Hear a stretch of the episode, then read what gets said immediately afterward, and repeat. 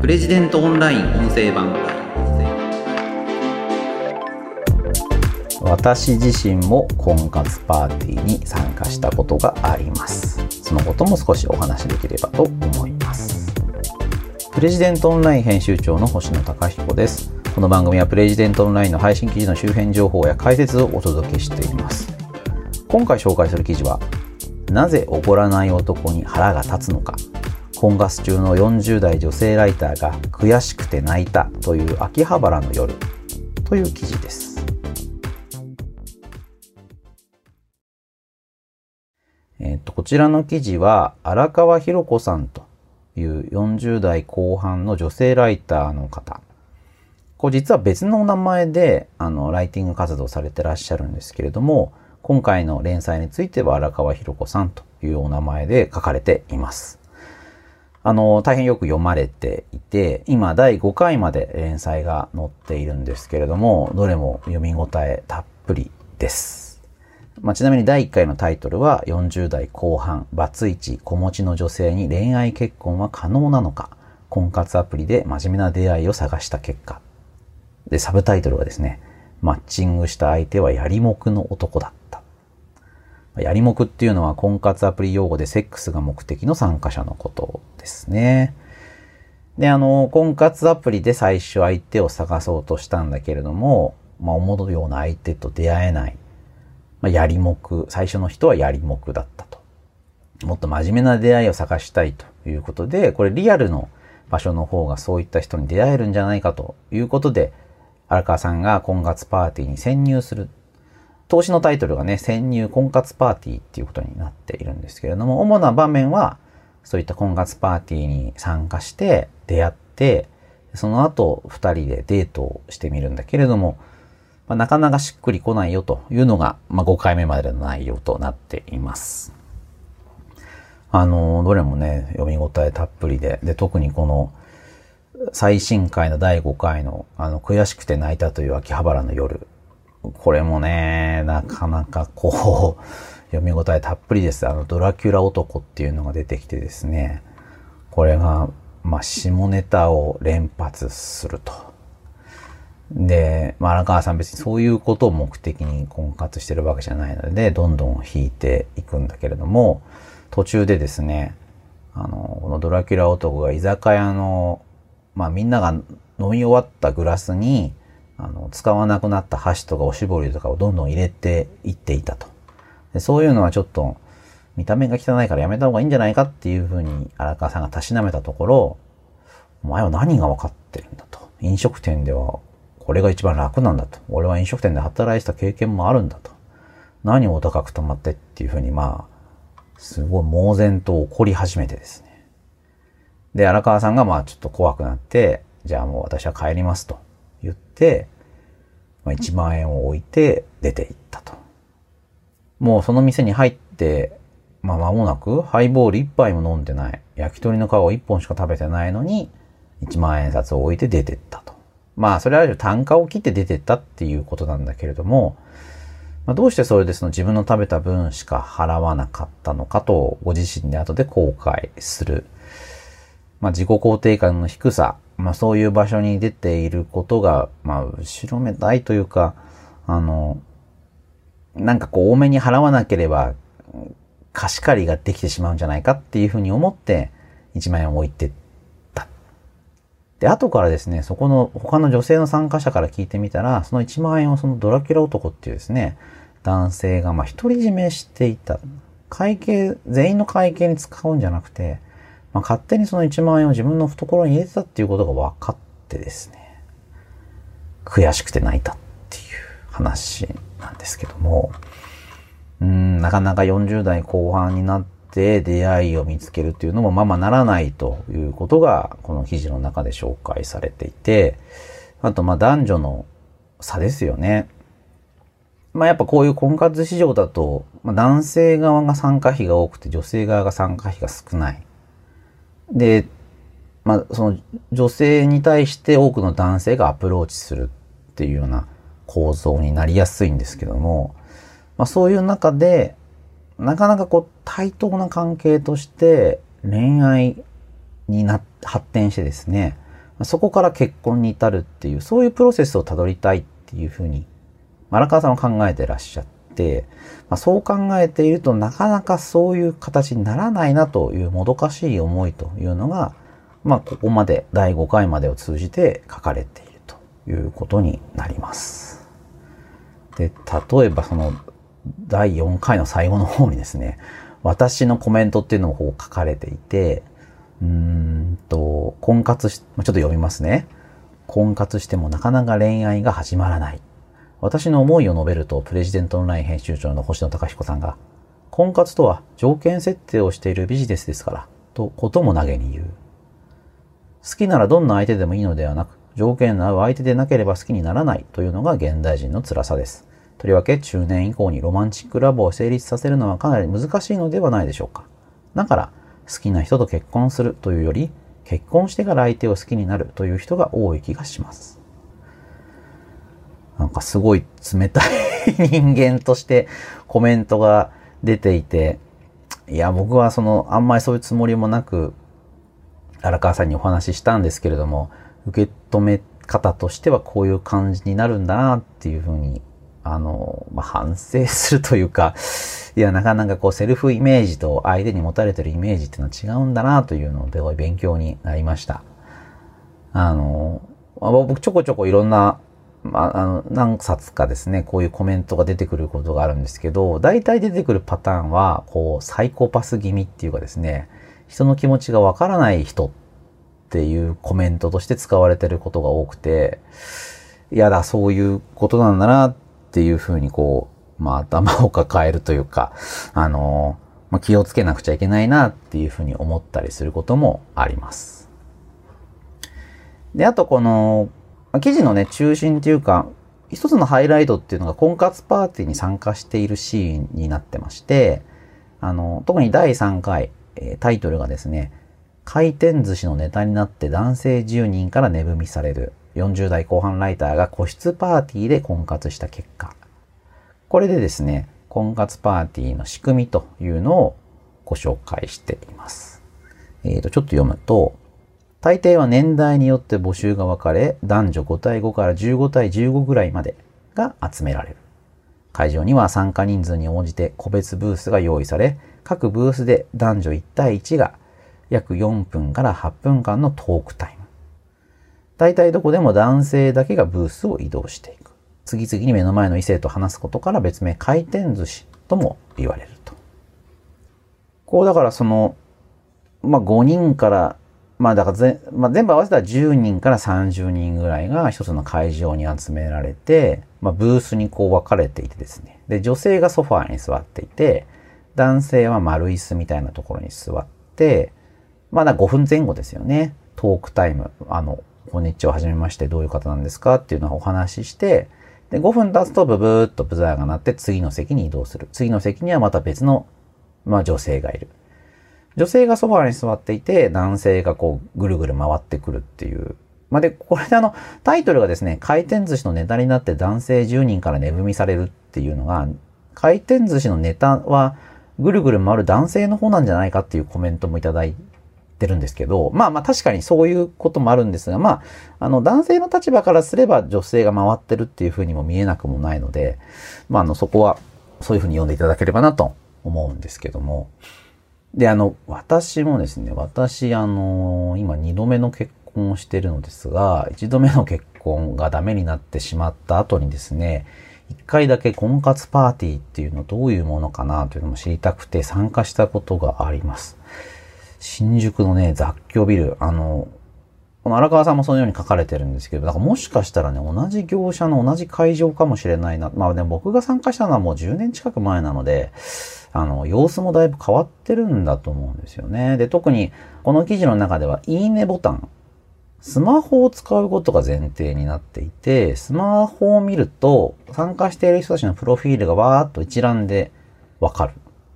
で、あの、その中でいいなと思う人に、まあ、ボタンを押すと、まあ、あの、デジタル的にマッチングしてくれるっていう、まあ、これすごくね、リアルと、まあ、バーチャルっていうか、まあ、ネットかの、をうまく組み合わせてるなというふうに思いましたけども、だ僕がやった時はどうだったのかななかなかこう、番号を書いて札をなんかどっかに入れるみたいな、そういう感じだったのかもしれませんね。まあでもなんか本当にそれは疲れましたね。一度行ってもう懲りたっていうかですね、その場の雰囲気も、うーん、だから明るいっちゃえば明るいんですけど、なんかこう、何のためにそれをやってるのかっていうのがわかんなくなるんですよね。結婚したいからその場所に集まってるわけ、男女が集まってるわけなんですけれども、何のために結婚するのかっていうのがちょっと見えづらい場所ですよね。とにかく結婚しよう。とにかく結婚する相手を見つけようっていうことで、そういうパーティー、まあ男女が集められている。条件がね、それぞれ設定されていて、年収とか趣味とか年齢とかで振り分けられているので、ある程度その自分の想定する範囲の人がそこには集まってるわけなんですけども、まあそういう逆にその年齢とか年収とか住まいとか以外のバックグラウンドっていうのはわからないですよね。そこで、まあ5分間程度で何かわかるかって言ったら、うん、なかなか難しいですよね。まあ、ルックスはわかりますけども、見た目っていうのはね、どうなんでしょうか。あの、まああの、別にあの、重要じゃないとは思わないんですけども、最も重要な要素ではないのかなっていうふうにも思うんですよね。なんか、綺麗事言ってるように思うかもしれないですけども、うーん、なんか、ルックスで相手を選んだところでっていう気もしますよね。まあその一つの要素だとは思うんですけれども、相手相手の他人のことを知る、その人が自分のパートナーとしてやっていくとして、あの、そういうルックスっていうのも非常に重要な要素ではあると思うんですけども、まあ、要素の一つなんだと思うんですよね。それ以外にもいろいろな要素があって、で、この記事の中でも荒川さんの、まあ、成人した娘さんっていうのがですね、あの、まあ、婚活アドバイザーとして、あの、結構荒川さんに厳しいことを言うんですよね。で、荒川さんもいろんな人を見て、うん、なんか自分の恋愛関係になりそうな人が全然いないっていうふうにこぼすわけですけど、この娘さんがですね、じゃあこの人がダメなら誰だったらいいのっていうふうにちょっと怒る。それはあの58歳の新一郎さんっていう男性で、IT 企業の役員で趣味はゴルフ。バツイチで子供がいるが別居していると。うーん、その、まあ、荒川さんね、別にゴルフするわけじゃないし、全く、その、まあ、IT 企業の役員って言われてもこう、自分との接点があんまりない。で、その後続く回でもやっぱり話題がなかなかないんだ。もう会ってすぐちょっとこの人じゃないなっていうふうに思ったっていうふうにあるんですけども、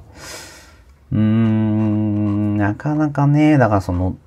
まだ僕がすごく冷たく言ってますけど、条件から入ってしまうので、あの、年齢を重ねるとロマンチックラブっていうのは難しい。な、その、電気の走るような恋愛みたいなことっていうのは、なかなか前提条件が積み重なってしまっているので、それを解きほぐして、ゼロのところから恋愛関係に落ち、陥る。まあその、まさにね、恋に落ちるって言いますけど、まあそういうのってもう、こう拒否できない。もう自分の感情が、まあこう、スッとそこにこう入り込んでしまうっていうのが恋に落ちるっていう現象だと思うんですけども、ある程度年齢になって様々な経験を重ねていると、あの、まあどうせこうなるんだろうみたいな、ある種の諦めみたいなものもあって、恋に落ちる。すべてのものを捨てて、そこにはまってしまうっていうことに多分なりづらいんだと思うんですよね。稀にね、まあ、例えば中国ですかね、ハニートラップみたいな形で、あの、海外の駐在しているのが現地の女性にはまって、まあ、恋に落ちて、すべてを捨ててその女性に走るみたいなケースも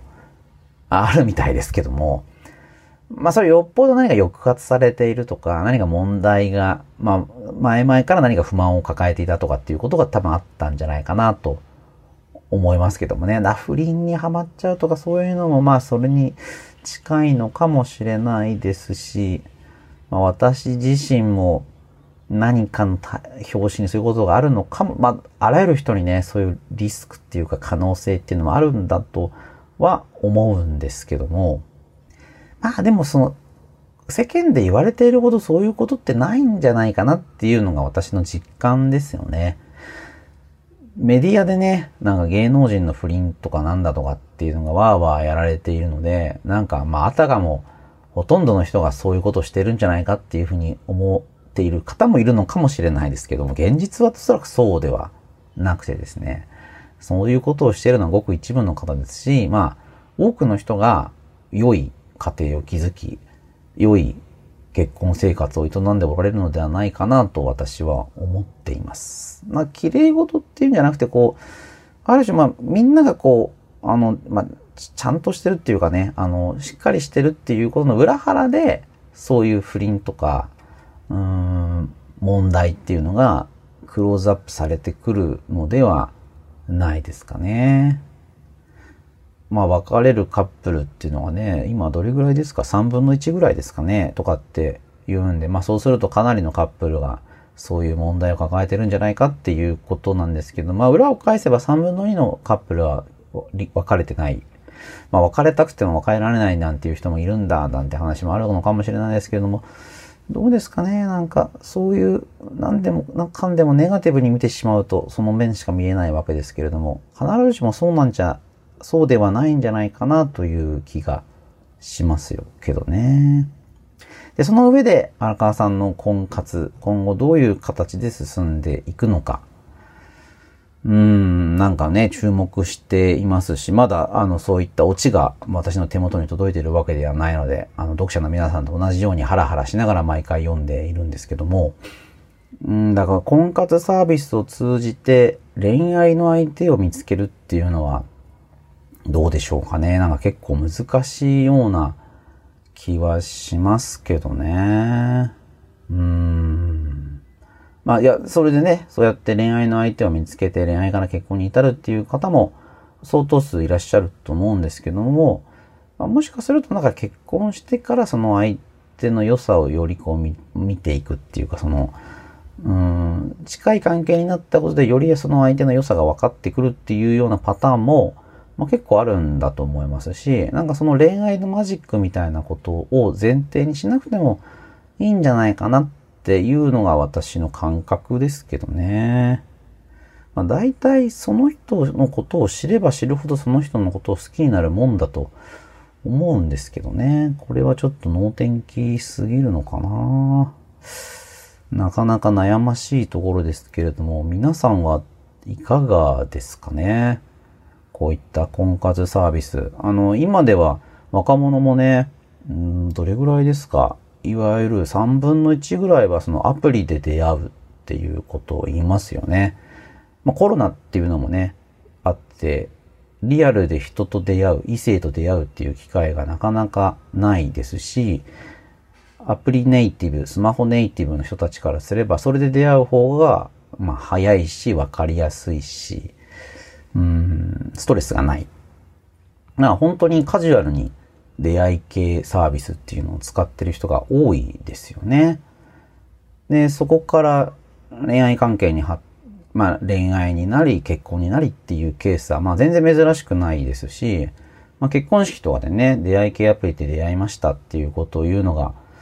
まあ僕の世代だとちょっと後ろめたいなんていうイメージもありましたけども、まあそんなこと言ってるのはもうおじさん世代で、若い人たちからすればそういうことではなくなってるというのが現状のようです。まあ、人間社会がが続いていくには結婚と子供がどうしても必要っていうこともありますし、まあ、我々は多くの人が結婚して子供を設けているので、まあ、これ非常に重要な話題なんだと思うんですけれども、なかなかこう、正面からというか、うん、なんか少子化問題みたいな話にはなるんですけれども、じゃあその手前の結婚するっていうようなことについてはあんまりこう論じられないのかなという気がします。あの、うちのサイトだとね、あの、荒川さんという方がずっと、あの、コラムニストの荒川和久さんですけれども、結婚の問題、あの、ソロ時代の羅針盤という連載でずっと書いていただいていて、最新回は、えー日本人の7割は自力で恋愛も結婚もできない、金も恋愛力もない独身男性が日本の当たり前になった根本原因という記事書いてくださっています。あの、これも非常に参考になるのでね、合わせてご覧いただきたいなと思います。あの、皆さんのお便りも募集していますので、あの、今回の、まあ、この恋愛結婚はやるべきなのかっていうテーマなんかについても、ぜひ皆さんのお便りいただければなと思っております。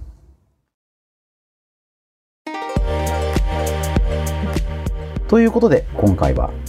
なぜおごらない男に腹が立つのか、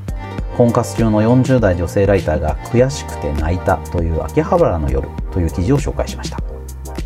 この番組ではお便りを募集しています。メールアドレス、podcast.president.co.jp、podcast.president.co.jp、また、Apple Podcast の概要欄でもお便りフォームのリンクをお知らせしています。ペンネーム、お住まいの都道府県を添えて、ぜひお送りください。それではまた次回お会いしましょう。プレジデントオンライン編集長の星野貴彦でした。